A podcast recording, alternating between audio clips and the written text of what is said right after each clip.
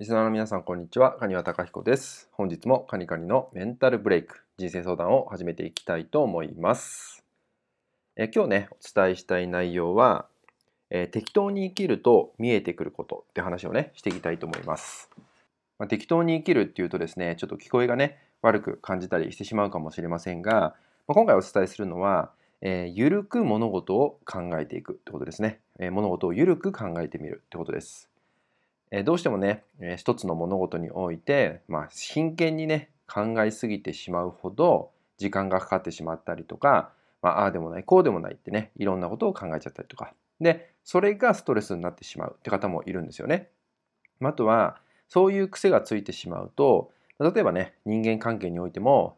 まあ、その相手にですね、何か言われた一言っていうその一言においても一喜一憂してしまって、まあ、いろんなことを考えてしまうってこともあってまたそこでね嫌な思いしたりとか、考え込んでしまってストレスとなってしまったりとか、まあ、そういうことも起きてしまうんですよね。なのでいろんなねそういうことを踏まえて100%だったものを、まあ、意識的にですねここは意識を向けてほしいんですけど 80%60% といったように、まあ、ちょっとね適当に物事を考えてみるっていったような捉え方をしてほしいんですよね。で、これからの時代って流れっていうのがすごく大事なんですよ。流れっていうのが。まあ、いろんなことを、ま流していくってことも大事ですし、その流れに乗っていくってこともね、非常に大事になってくるんで、え一つの物事において常に立ち止まって、え捉えて考えていくってなるとね、え個体として捉えてしまうんですよね、いろんなこと。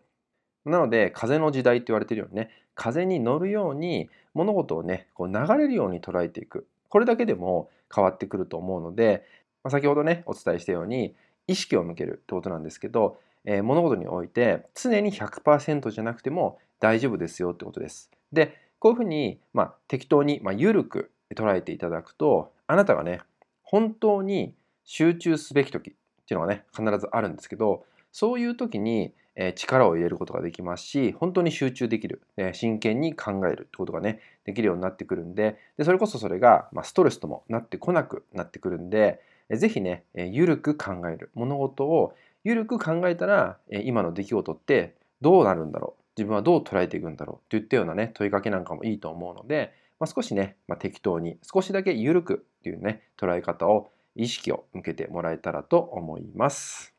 はい、それではですね、今回の内容は以上になります。最後までご視聴いただきましてありがとうございました。